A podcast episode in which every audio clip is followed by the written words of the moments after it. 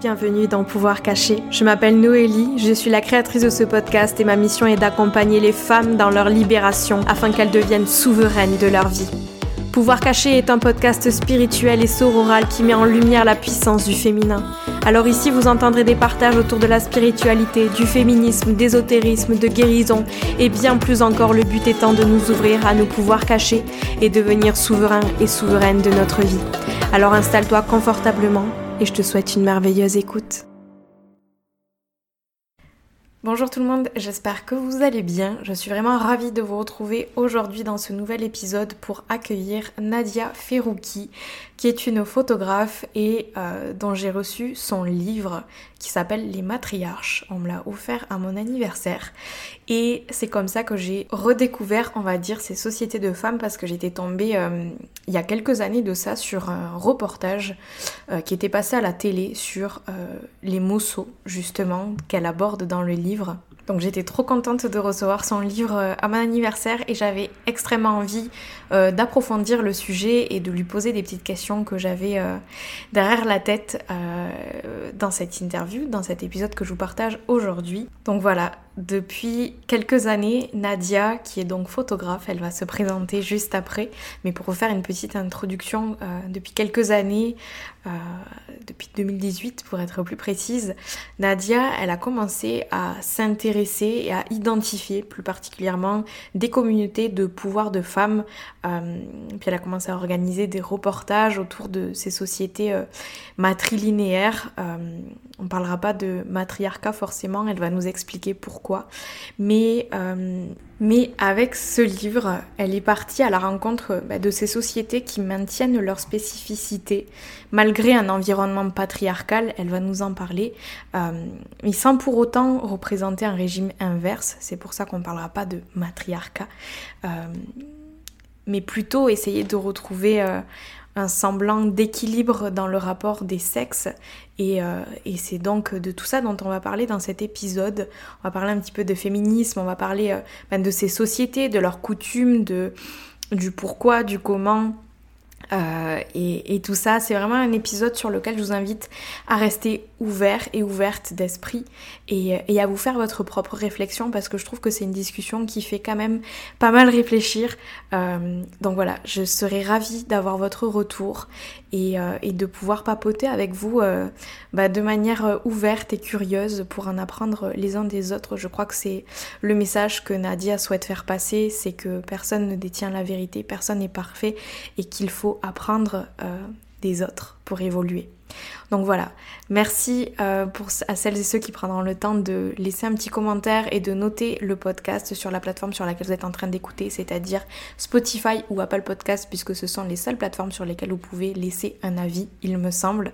Donc voilà, merci à celles et ceux qui prendront le temps de le faire, et puis sur ce, je vous souhaite une merveilleuse écoute. Bonjour Nadia, merci beaucoup de nous faire l'honneur d'être sur le podcast Pouvoir Caché aujourd'hui. Je suis ravie de t'accueillir. Comment est-ce que tu vas?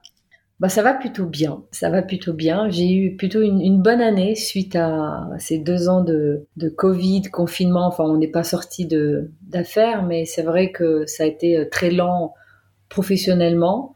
Euh, personnellement, ça a été euh, aussi un peu compliqué pour des raisons personnelles. mais, euh, mais sinon, euh, là, là, tout, tout refleurit, quoi. Tout, euh, j'ai eu une bonne année avec la sortie du livre Les Matriarches qui a été, qui a eu un succès inattendu. Donc, c'est vrai que ça m'a, ça a bien boosté ma carrière, entre guillemets. J'aime pas trop ce mot, mais voilà, c'est un petit peu ça quand même. Donc voilà, je vais plutôt bien dans l'ensemble. C'est chouette, tant mieux. Et c'est justement de, ce livre que l'on va parler aujourd'hui. Mais avant de rentrer plus dans le sujet, est-ce que tu voudrais bien te présenter pour celles et ceux qui nous écoutent aujourd'hui et qui ne te connaîtraient pas? Alors, je suis photoreporter depuis 20 ans maintenant, à peu près. Je sais pas, des choses un petit peu sur moi. Enfin, je, suis d'origine. Euh, mon père est algérien, ma mère est tchécoslovaque. J'ai vécu. Euh, essentiellement à l'étranger, en Algérie, en Autriche, en Allemagne, aux États-Unis et maintenant en France depuis un, bon moment déjà. Et c'est vrai que mon, bah, le fait d'être multiculturel euh, euh, et d'avoir eu un père qui adorait aussi euh, voyager, il m'a transmis. je pense que c'est surtout mon père, oui, qui malheureusement n'est plus là. mais que je, qui est fortement dans mon cœur. Et il m'a, il m'a transmis ce goût du voyage et de la découverte et de la rencontre de l'autre. Et c'est vrai que j'ai un grand-père qui était photographe aussi, du côté tchèque de ma mère. il était professeur à l'école, mais aussi en deuxième métier, on va dire photographe. Donc voilà, ces deux choses m'ont inconsciemment nourri, euh, parce que j'ai commencé un petit peu, pas tardivement, mais euh, voilà, j'ai pas tout de suite su que je voulais être photographe. J'ai commencé dans la mode, et puis après, très vite, j'ai vu que c'était pas du tout, pas du tout le milieu qui m'intéressait, et euh, et le reportage, euh, voilà, j'ai eu une, espèce de, révélation quand j'étais au Yémen. Et là, j'ai vu que c'était vraiment ça que je voulais faire, quoi, du reportage, raconter un peu les histoires euh, des gens à travers la planète. C'est beau et c'est, important qu'il y ait des gens comme ça qui le fassent. Et, et qu'est-ce qui t'a donné envie, justement, parce qu'après, tu es partie quand même au travers de la photo reportage, tu es parti à la découverte de ces sociétés de femmes euh, que tu présentes dans le livre Les matriarches. Qu'est-ce qui t'a donné envie de t'intéresser à ces communautés euh, matrilinéaires de femmes? C'était un peu. Alors, longtemps, j'ai cru que c'était un peu le hasard, mais au fait, je réalise maintenant avec du recul que c'est un peu tout un cheminement qui m'a amené vers ça. C'est-à-dire que j'ai grandi avec une, une sœur euh, très féministe. Moi, je n'étais pas particulièrement enfin, je me posais pas, voilà, j'étais pas dans cette démarche intellectuelle, on va dire. Euh, mais j'ai eu un petit peu cette, euh, ce modèle de femme qui, voilà, qui, qui, était quand même assez engagée dans diverses causes, dont celle des femmes. Et euh, donc, pareil, je pense qu'elle m'a inconsciemment, une fois de plus, inspirée. Et puis un jour, je suis tombée. Bon, après, je me suis mis donc à faire du reportage classique, hein, ce que je fais aussi sur divers sujets. Hein, je ne travaille pas que sur les femmes. Et puis, euh, je suis tombée un jour sur un documentaire sur les Mosso en Chine, qui font donc partie de tout ce travail, et ça m'a interpellée. Euh, cette autre façon de vivre, cette autre façon de faire, avec d'autres codes, avec nous en Occident qui avons tendance à donner des, des leçons aux autres, à penser qu'on est toujours plus évolué, on l'est sur certaines choses, on l'est pas sur tout. Sur d'autres, on, l'est pas du tout même. Donc voilà, c'est, je pense qu'il y a vraiment un, il y a un vrai échange à faire entre les différentes cultures du monde et, j'ai trouvé ça vraiment intéressant. Et donc j'ai commencé à un petit peu me documenter sur sur qui étaient ces mosso et qu'est-ce que ça voulait dire le matriarcal, matrilinéaire, matrilocal, tous ces termes scientifiques sont pas très attractifs, mais euh, qui derrière cachent des choses vraiment intéressantes. Et donc, euh, j'ai commencé tout doucement, en fait. J'ai pas du tout, je ne m'étais pas engagée à faire euh, un travail de, tant d'années avec tant de communautés. C'est venu un petit peu au fur et à mesure. Et au bout de deux, trois communautés, là, je me suis dit, ce serait intéressant de faire quelque chose de plus, euh, de plus profond sur le long terme. Et j'ai eu la chance d'avoir Géo, qui à l'époque, aujourd'hui, c'est, bon, je pense, aujourd'hui, c'est plus trop possible parce que la presse a beaucoup changé, mais parce que là, là, on parle d'il y a un peu plus de dix ans. Euh, Géo m'a suivi sur euh, plusieurs pays, parce qu'il a permis de produire ce travail que j'ai fait essentiellement seul. J'ai été accompagnée dans trois des destinations par des journalistes, mais le reste, je l'ai fait toute seule, toute la recherche, les interviews, les rencontres avec les anthropologues et certains pays que où j'ai été seule aussi, par euh, économie de budget du magazine, mais en même temps, moi, ça m'a permis de, travailler plus en profondeur, parce que c'est vrai, quand on est photographe, on a tendance à, bon, on est dans la photo et on est toujours accompagné en général par une ou un journaliste. Euh, et là, du coup, faire les deux, c'est plus compliqué à gérer en logistique et enfin en plein de choses. Et puis, malgré tout, je suis photographe avant tout. L'écriture, c'est pas forcément quelque chose que j'aime spécialement faire. Et euh, mais ça m'a permis de d'aller beaucoup plus loin euh, et j'ai bien aimé au fait travailler ce, voilà. Alors sur ce travail, je continuerai comme ça, mais sur d'autres sujets en dehors du, du matriarche, là, je j'aime bien être accompagnée quand même. Hmm. Combien de temps est-ce que tu restais quand euh, tu allais euh, visiter ces sociétés? Combien de temps je reste? Ouais. Bah, alors, euh, contrairement les gens ont tendance à croire qu'on reste des mois et des mois, et j'aimerais bien, mais comme je dis toujours, et je le redis, euh, je ne suis pas anthropologue, je suis pas ethnologue, mmh. euh, je n'étudie pas une communauté pendant 20 ans, eux sont vraiment des spécialistes. Ouais. Euh, je, je, je, on m'a même dit, oui, vous, vous, êtes spécialiste des matriarcats, des matrilinéaires. Je dis non, je suis pas spécialiste, ça serait trop prétentieux de croire ça. Moi, je suis un photoreporter, je raconte des mmh. histoires avant tout à travers les images euh, accompagné de textes et légendes parce que c'est très important dans ce travail. C'est ça qui fait aussi la force, je crois, de ce travail, c'est qu'il y a vraiment aussi un appui. Euh, enfin, il y a des, on explique un peu qu'est-ce que ça veut dire tout ça. Juste les photos, ça aurait eu moins de force. Combien de temps? Alors, donc, effectivement, comme je disais, contrairement aux scientifiques qui, eux, restent quand même longtemps à étudier une tribu, nous, on reste, enfin, nous, je reste, en, reportage, en général, on est là deux semaines. Ok. Donc euh, voilà, c'est à peu près la formule que, alors certains un peu plus, certains un peu moins, mais en moyenne, c'est à peu près de deux, deux à trois semaines par communauté.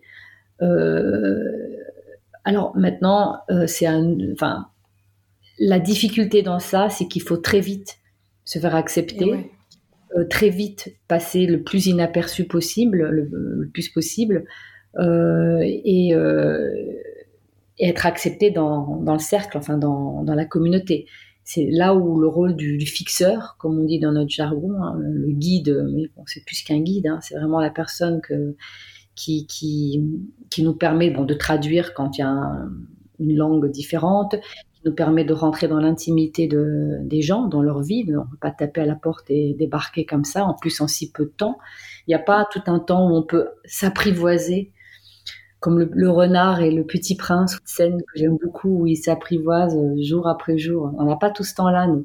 Ça doit être assez rapide. Donc, euh, donc du coup, le fixeur permet de, de gagner du temps et, d'aller vraiment là où on, veut aller quoi. Donc voilà, donc euh, c'est court, c'est court, mais ça donne quand même, c'est quand même un temps intéressant aussi qui permet d'avoir quand même des informations. Euh, euh, sur, sur les communautés. Et puis le but, c'est pas de rester des mois. Je ne fais pas un travail ethnologique, même si à la FNAC, on m'a quand même placé mon livre en, section ethnologie, donc j'étais très flattée.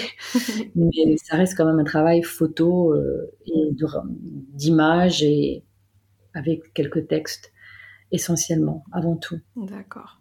Et du coup, tu parlais de ces termes de euh, matriarcat, matrilinéaire, matrilocal.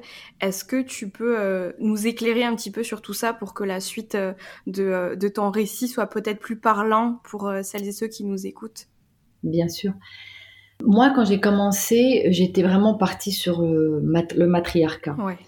Et c'est ce que les gens en général ont tendance à, quand, quand, les gens entendent le mot matriarcat, ils imaginent c'est le patriarcat, enfin c'est comme une société patriarcale, sauf que c'est les femmes qui dominent.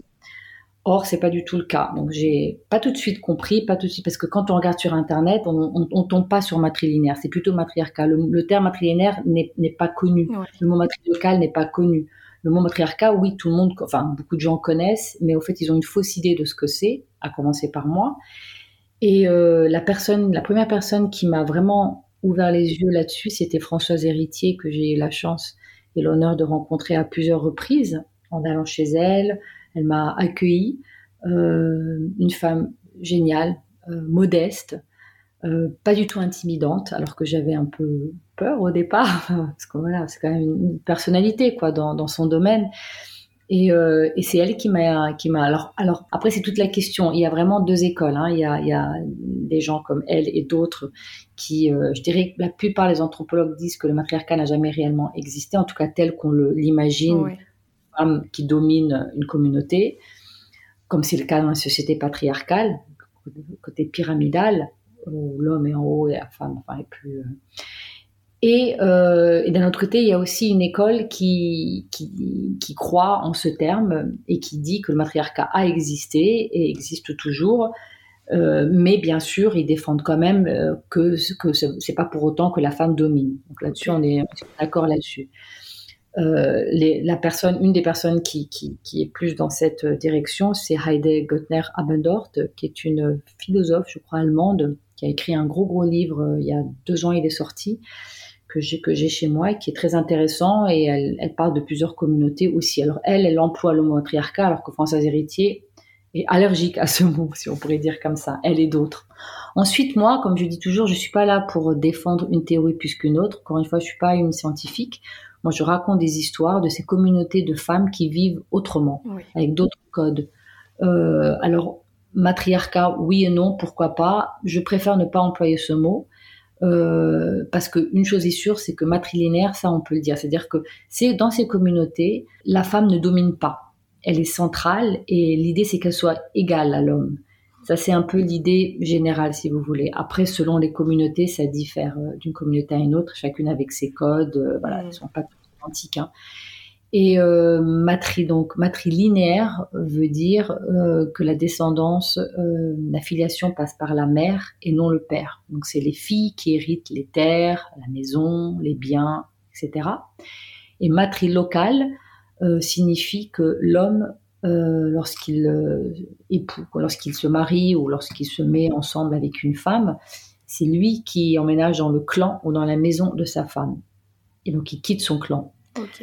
Donc ça, c'est deux termes où là, tout le monde est d'accord. Après, matriarcat, c'est plus compliqué que ça. Et donc, dans mon livre, l'idée, c'est un peu d'expliquer qu'est-ce que veut dire tous ces termes-là, euh, qu'est-ce que veulent dire tous ces termes. Et, euh, et euh, comme je disais tout à l'heure, chaque communauté est différente. Dans l'idée aussi, le titre a été très difficile à trouver. Mon éditeur voulait absolument qu'on l'appelle le matriarcat. Et c'est vrai que c'est un titre qui, Qui, qui est marketing. C'est bon mot, mais voilà, qui, qui, qui parle Ouais, aux gens. Les gens comprennent. Et, on- et moi, mon titre initial était Au nom de la mer. Euh, D'ailleurs, j'ai quand même, il m'a laissé, il m'a autorisé de garder ce titre, mais à l'intérieur du livre, dans un Mhm. texte où j'explique un peu tout ça. Pour moi, c'est le, plus logique parce que c'est vraiment au nom de la mer, quoi. C'est la mère qui transmet. Euh, parce qu'une femme seule a, a tout autant de, de valeur, bien évidemment, mais si elle n'a pas d'enfant, elle peut pas transmettre. Euh, ensuite, les matriarches, ça a été la, c'est Laura Adler qui a trouvé ce titre. Et, euh, au, fait, bah, j'étais avec mon, mari qui m'aidait toutes ces années-là à, chercher un titre. Euh, bon, jusqu'au moment où on arrivait au nom de la mer, mais euh, on n'a jamais pensé à ça. Et au fait, c'est assez logique. Alors les matriarches, pareil, ça se discute parce que quand on regarde les définitions de matriarches, alors j'ai plus les mots exacts en tête, mais en gros, les matriarches, par exemple dans le monde animalier, c'est la comme chez les éléphants, les dauphins, je crois aussi, il y a certaines espèces an- animalières où c'est la femme qui, qui, enfin, qui domine. Encore une fois, voilà, c'est pas le bon mot, qui mène, on va dire, euh, le troupeau d'éléphants, par exemple. Les, les éléphants sont matriarches. Ensuite, euh, euh, en ethnologie, j'ai regardé aussi, euh, ça veut dire que la femme a une place importante. Donc ce titre correspond plutôt bien, Mm. les matriarches.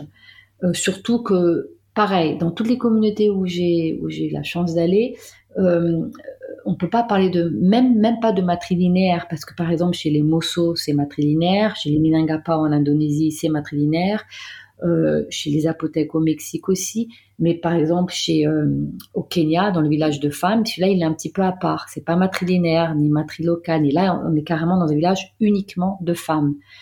Donc l'idée majeure, c'était pas de montrer juste de- d'être aussi spécifique, on va dire, que, que, que scientifiques qui eux sont vraiment très euh, comment dire très concentrés sur quelque chose de très. Moi, c'était vraiment l'idée, c'était de, de, raconter euh, comment des femmes dans d'autres communautés à travers la planète ont une place importante en étant matrilinéaires ou pas, en, en ayant un village que de femmes, ou par exemple en Guinée-Bissau, euh, là c'est c'est matrilinéaire plus ou moins, plus ou moins, mais c'est surtout matrilocal et c'est la femme qui, mène toutes les cérémonies religieuses, par exemple. Donc voilà, c'était vraiment pour montrer une diversité entre toutes ces communautés et, que la femme a une place centrale, quoi. Voilà, sans rentrer dans des, trucs trop scientifiques. Euh, parce qu'après là, je me fais taper dessus. J'ai déjà eu un problème avec une ou deux personnes quand au début j'employais matriarcat.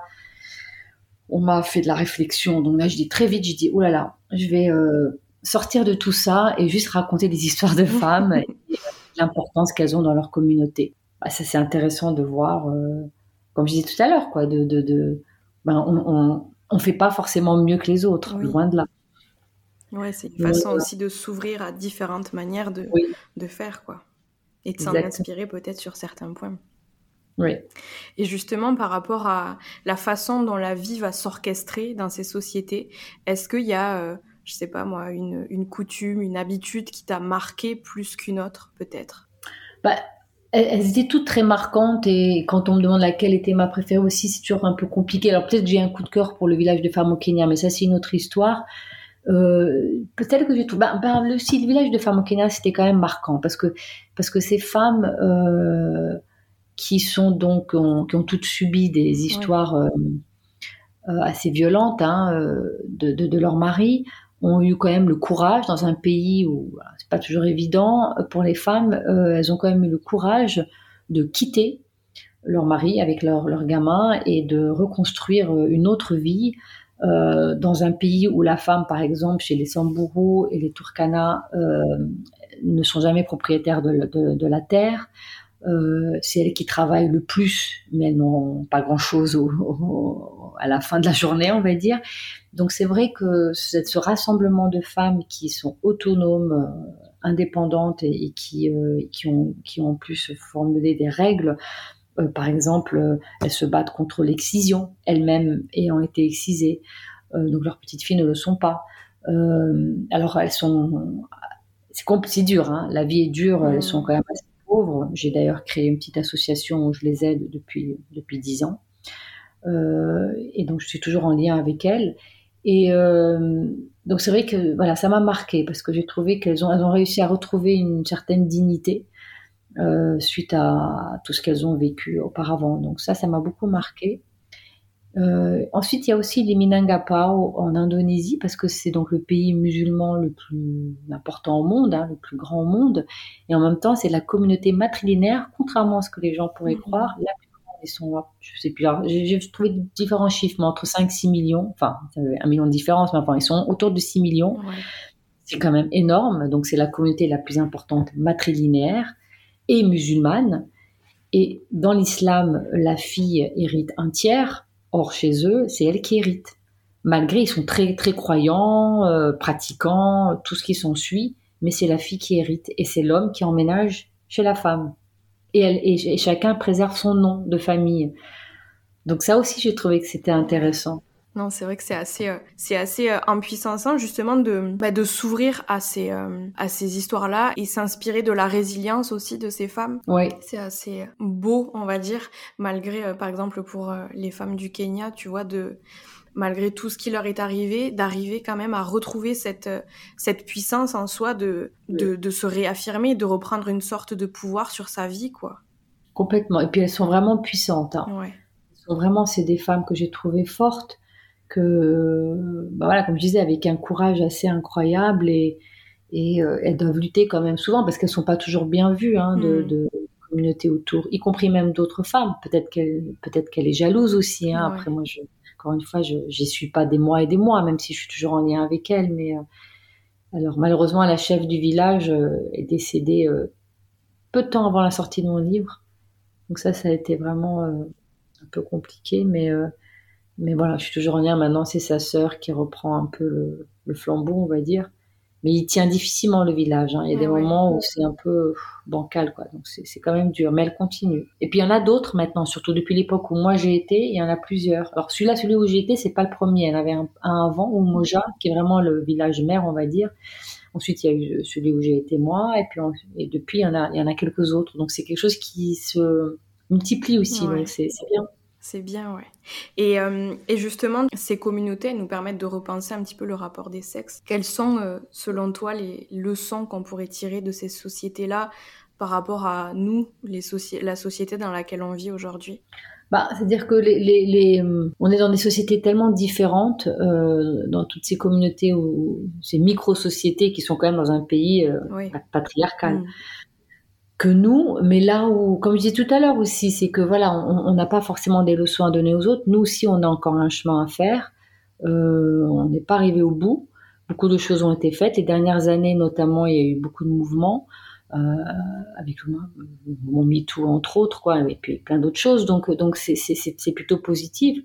Euh, maintenant, ce qui est ce qui est intéressant de voir, alors c'est vrai que le côté l'héritage qui passe uniquement à la fille quelque part, on pourrait dire que c'est pas juste non plus. Oui, complètement. Ça se discute ça ouais, aussi, oui. parce que finalement, pourquoi le garçon n'hériterait pas non, non, plus? Donc voilà, donc euh, je ne saurais pas dire précisément quelles leçons. C'est toujours un peu difficile de. Je pense, pour moi, la première chose que je dirais comme ça, c'est justement de regarder que ailleurs, c'est pas forcément moins bien et qu'il y a peut-être des choses qu'on pourrait aussi euh, adopter. Ouais. Ici, euh, on, a par exemple le problème des, des, salaires, quoi, où la femme touche, je crois que c'est 12% en moins dans, dans, enfin, dans, certains, dans certains domaines. Je pense pas que ce soit tous les domaines, mais euh, il y a des choses à faire à ce niveau-là. Après, il y a, y, a un, y a un féminisme aussi aujourd'hui auquel j'ai un petit peu du, du mal. C'est-à-dire qu'il y a différents mouvements féministes, oui, hein, comme il y a différents oui. mouvements dans tout. Et moi, j'aime pas trop les extrêmes, quels qu'elles soient, quels qu'ils soient. Et euh, même si euh, on m'a souvent demandé est-ce que je suis féministe ou est-ce que ce travail est un travail féministe ou est-ce que ces femmes sont féministes, on m'a plusieurs fois posé ces questions. Alors je réponds est-ce que je suis féministe? Oui, je suis féministe. Alors je ne suis pas forcément féministe militante. Euh, je pense qu'il y en a qui le font bien mieux que moi. Moi, je suis avant tout photographe et il s'avère que j'ai fait un travail qui est catalogué comme un travail féministe, mais je l'ai pas pensé comme ça au départ. Je vous dis en toute honnêteté. Alors il y en a qui peut-être euh, s'attendent à une autre réponse. Ouais, j'ai été machin. Non, je j'ai tendance à réfléchir après, agir avant de réfléchir. Je suis bélier, vous savez, donc donc c'est vrai que c'est maintenant avec du recul que je vois comment je suis arrivée à là. C'est pas un hasard non plus. Euh, ce travail effectivement, est-ce que c'est un travail féministe? J'en sais rien. En tout cas, peut-être qu'il, je pense qu'il apporte, j'espère, un petit peu quelque chose euh, quand même à l'histoire des femmes. Oui, je pense. Toute modestie. Est-ce que ces femmes sont féministes? Je suis pas certaine. Je pense qu'elles se posent pas ce genre de questions. Nous, on est, on aime bien mettre les étiquettes. on a besoin aussi de ça. Hein. C'est bien aussi. Je dis pas que c'est pas bien, hein, mais voilà, on aime bien mettre, euh, identifier les choses, euh, appeler les choses de tel par tel ou tel nom. Euh, et il y a un combat qu'on fait parce qu'on peut se permettre de le faire quelque part. C'est une notion très occidentale aussi. De, je dis pas que c'est pas de, mais voilà, de, de, dire voilà, parler de féminisme. On parlera pas de ça, même si on, on l'est malgré soi, sans forcément le formuler. Oui. Vous voyez ce que je veux dire? Et moi, ce qui me dérange un petit peu dans le féminisme aujourd'hui, mais c'est peut-être, voilà, j'ai plus 20 ans, hein, donc c'est peut-être aussi une, vous êtes plus jeune que moi, enfin tu es plus jeune que moi, donc peut-être que toi tu adhères plus et moi je respecte tout à fait, mais il y a un féminisme un peu par exemple, tu vois, il y a quelques années, avant le Covid, j'avais été au 8 mars, euh, moi j'habite à, à, Place La République à Paris, les manifs, et j'avais été faire des photos et je vois deux, deux gamines, enfin plus plusieurs gamines, d'avoir 16 ans, torse nu, mon corps m'appartient. Bah moi ça me dérange ça me dérange parce que euh, chacun est libre. Hein, je suis pas du tout dans voilà. Mais je me dis, est-ce que tu es obligé de montrer tes seins pour dire que ton, que ton corps t'appartient? Moi, je trouve pas. Après, j'ai rien contre des seins nus. Hein, je veux dire, euh, il y a des photos artistiques de seins nus. Quand tu vas en Afrique, il y a des tribus, les femmes, elles ont. Là, c'est pour moi, hein, pour moi. Hein, je dis peut-être que j'ai tort. Pour moi, c'est un petit peu, un peu de la provocation. Et je sais pas si on est obligé d'en arriver à là ça m'a, ça m'a un peu euh, interpellée. Alors peut-être c'est peut-être un truc générationnel. On est un petit peu dans un truc un peu extrême en ce moment, mais je pense que c'est bien et nécessaire pour trouver à un moment donné un équilibre. Ouais, non, c'est vrai que sur ce dernier point-là, je suis d'accord avec toi. Après, c'est vrai qu'il existe euh, quand même euh, une multitude de féminisme en allant du moins extrême au plus extrême. Et, et c'est vrai que quand on se dit féminisme, féministe aujourd'hui, pardon, c'est, c'est quand même pas évident parce que parce que c'est dur de, s'affirmer féministe, je trouve, euh, quand on, on, sait qu'on va s'en prendre plein la poire aussi. Mais je pense que c'est une, cause qui tient à cœur à beaucoup de monde. Pour moi, c'est... Enfin, tenir à, la cause des femmes, c'est être, c'est être sensé, en un sens. Euh, et puis après, par rapport à la question du corps, je pense que, je pense que ça se discute. C'est une question qui est intéressante sur laquelle je je peux pas me permettre de m'arrêter sur, sur un jugement comme ça, mais c'est vrai que c'est, assez intéressant de justement de voir les deux côtés de, de, de, cette question-là, en fait, de, et, de, et de se demander, bah, oui, euh, est-ce qu'il n'y a pas une forme de, tu sais, de, provocation derrière? Est-ce que c'est vraiment nécessaire? Mais à la fois en, affirmant que, que c'est vulgaire, on va dire, est-ce qu'il n'y a pas aussi une forme d'oppression qui infligerait aux femmes euh, ben, de cacher leur corps et de ne pas l'affirmer? Après, c'est assez intéressant aussi, en effet, de se demander ben, est-ce que c'est nécessaire pour faire passer un message d'en arriver à quelque chose euh, d'extrême, entre guillemets, et encore le mot extrême là euh, se discute, mais c'est vrai que c'est vrai pas évident, et on le voit là, en ayant cette discussion que que c'est pas évident, mais c'est vrai qu'aujourd'hui, on retrouve beaucoup cette notion de, de provocation, mine de rien. Oui. Dans, notre société, un peu comme ça. Il faut choquer. On, voit tellement, puis maintenant avec les réseaux sociaux, avec toutes ces choses-là, c'est terrible. Après, tu vois filles de 16 ans qui sont en train de se prendre en photo sur les réseaux sociaux avec des filtres et tout ça, mais tu les reconnais même pas. Tu te dis mais où va cette société quoi? Et, je pense que le féminisme il s'y perd un petit peu dans tout ça aussi. Pareil par exemple, les extrêmes sont jamais sont jamais bonnes aussi. Pourquoi? Parce que moi l'idée pour moi, l'idée de féminisme, c'est que c'est qu'on trouve égalité avec les hommes. Moi, j'ai pas envie d'être des hommes, et il y a des hommes féministes aussi, et heureusement, et de plus en plus, je pense, dans les nouvelles générations, chez les plus jeunes, si tant mieux. Et, je pense qu'on va pas reproduire ce que eux ont produit pendant des siècles.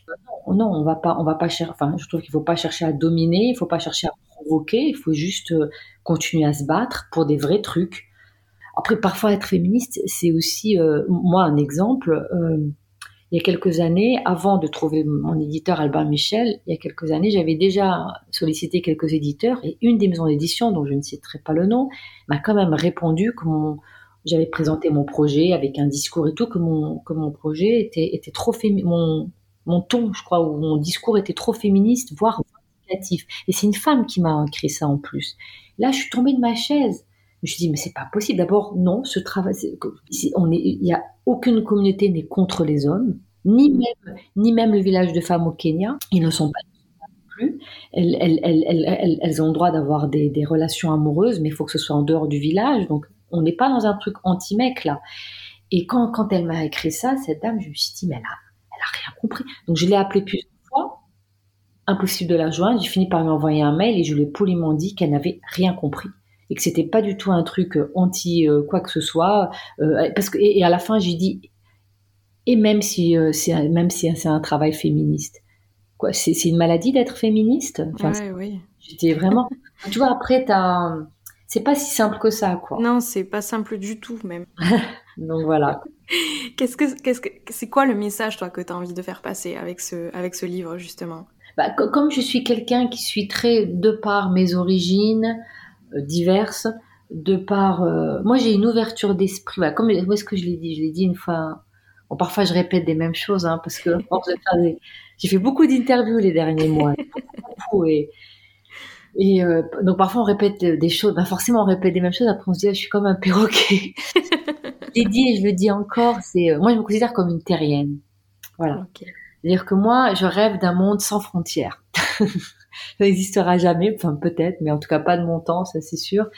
Et, euh, et moi j'estime que voilà, les gens ils veulent venir ici, tu vois, par exemple quand on, on pousse des, des, des pauvres gens qui viennent à la frontière et qu'on les pousse comme ça, moi ça me, mm. comme nous tous, ça nous révolte. Comment la terre appartient à tout le monde, tout le monde pourrait aller là où il devrait aller, là où il veut. Je sais que c'est un peu naïf, c'est utopique, c'est tout ce qu'on veut, mais voilà. Mais je pense comme ça et je penserai comme ça jusqu'à jusqu'à mon dernier souffle. Donc moi, si tu veux, en tant que multiculturelle que je suis, euh, des différents pays où j'ai où j'ai vécu, de tous les pays que j'ai visités, euh, j'en ai quand même visité pas mal. Ben moi, j'ai juste envie qu'on échange. Donc je pense que ce livre, en dehors d'être, euh, de contribuer un petit peu au mouvement des femmes, même si c'était pas l'idée initiale, mais apparemment c'est ce que ça fait et j'en suis très contente. Euh, bah, en plus de ça, il y a aussi cette diversité de montrer qu'il y a d'autres façons de faire et que personne n'est mieux qu'un autre. Il y a des choses qui sont mieux chez toi, d'autres chez moi. Discutons, échangeons. Voilà, c'est un petit peu ça. Mm. Effectivement, comme je disais, euh, euh, des femmes qui vivent autrement et il y a, peut-être quelque chose à, à réfléchir là-dessus. Ouais. Merci Nadia. Moi, je, je, trouve que ton travail autour de ce livre, c'est vraiment un encouragement et euh, une forme d'espoir et de, tu sais, de courage à lutter contre toute forme d'oppression et à, à s'inspirer justement de ces sociétés pour euh, arriver à revenir à cette sorte d'équilibre sans forcément euh, s'oublier et oublier l'autre. Essayer de revenir, tu vois, sur un terrain euh, plus harmonieux, on va dire, là où chacun a sa place et là où chacun euh, peut, euh, peut s'affirmer. Bah écoute, si, si c'est ce que tu vois, bah, ça me, ça me, bah tant mieux. Je, je, que quelque chose est passé aussi. Et ce que je voulais aussi rajouter, c'est que euh, je suis en train de lire un, un, un livre sur aussi dans la préhistoire, parce qu'au fait, on a tendance à, aussi à croire que la femme n'a jamais eu sa place. Or, il y a des, des, moments dans l'histoire où elle a eu sa place, notamment au Moyen Âge. Ça, moi, je ne le savais pas. J'ai appris ça il y a peu de temps parce qu'on a tendance à parler, en tout cas moi quand j'allais à l'école au Moyen Âge, c'était le période sombre. Oui. La femme avait plus de plus d'importance au Moyen Âge qu'à la Renaissance par exemple. Hmm. à la préhistoire, pareil, on a toujours associé l'homme chasseur, la femme cueilleuse. Ouais. Euh, or, or, or, maintenant, quand on peut par l'ADN, avant on voyait des, des, ossements un peu costauds, on pensait que c'était forcément des hommes. Or maintenant, on réalise qu'il y avait aussi des femmes avec enterrées avec des, des, outils de chasse. Donc les femmes chassaient aussi. Mm. Donc on croire que au, alors attendez que je confonds toujours au paléolithique, ça vient avant le néolithique, c'est ça. Le paléolithique, la femme, bah, peut-être pas dans toutes les communautés, on n'a pas suffisamment de preuves, hein, mais tout ça, c'est, voilà, encore une fois, c'est des, des, archéologues, des scientifiques qui, qui travaillent là-dessus, et je trouve que c'est passionnant parce que là, on découvre de plus en plus que au paléolithique, apparemment, la femme et l'homme étaient, étaient euh, apparemment ils étaient égaux. Euh, et après, c'est au néolithique que les choses ont changé parce que là, il y a eu, il a commencé à avoir sédentarisation, euh, domestication des animaux, l'agriculture et là ont commencé les problèmes de pouvoir, les chefs, des, des, différentes communautés qui voulaient qui attaquaient une autre communauté, donc des guerres, de territoires, etc. Et des chefs, donc, et là, et là les hommes auraient, alors ça reste une théorie, hein, auraient commencé à prendre le pouvoir sur les femmes. Ce hmm. n'est pas le cas. Donc tout ça, c'est vraiment intéressant aussi de, de, de voir que ça n'a pas été genre euh, super naze avant et aujourd'hui ça, ça va mieux quoi. Enfin ça va mieux. Ouais, ouais. Euh, non, c'est qu'il y a vraiment eu des, des moments de l'histoire où euh, la femme a eu sa place, mais à un moment donné l'homme a toujours ouais. toujours écrasé à un moment donné quoi. Oui, c'est pas ce qu'on nous raconte à l'école non plus, tu vois. C'est c'est les histoires, l'histoire est racontée par l'homme justement. Et j'avais écouté un épisode de podcast justement exactement sur ce sujet-là en fait pourquoi est-ce que la, femme, entre guillemets, a été oubliée dans, euh, dans l'histoire. Euh, et c'était super intéressant. On pourra mettre les ressources dans la description de l'épisode, si jamais, pour les auditeurs et les auditrices. Ah oui, tu, tu l'as tu as fait ce podcast? Je ne l'ai pas fait, j'ai écouté sur euh, une autre émission, je me souviens plus, je pourrais la retrouver. Oui, ça m'intéresserait, ouais. ouais. C'était hyper intéressant. Merci beaucoup euh, Nadia pour euh, ta présence aujourd'hui, pour ta confiance, pour euh, tous tes partages. C'était vraiment un moment très intéressant et je pense que, que tes mots vont résonner chez les auditeurs et les auditrices et surtout faire réfléchir. Et, et c'est toujours ça le but d'une, d'une discussion, c'est de faire réfléchir et d'ouvrir les consciences à, à d'autres choses. Donc merci énormément. Merci de m'avoir invité. et bonne suite à toi aussi.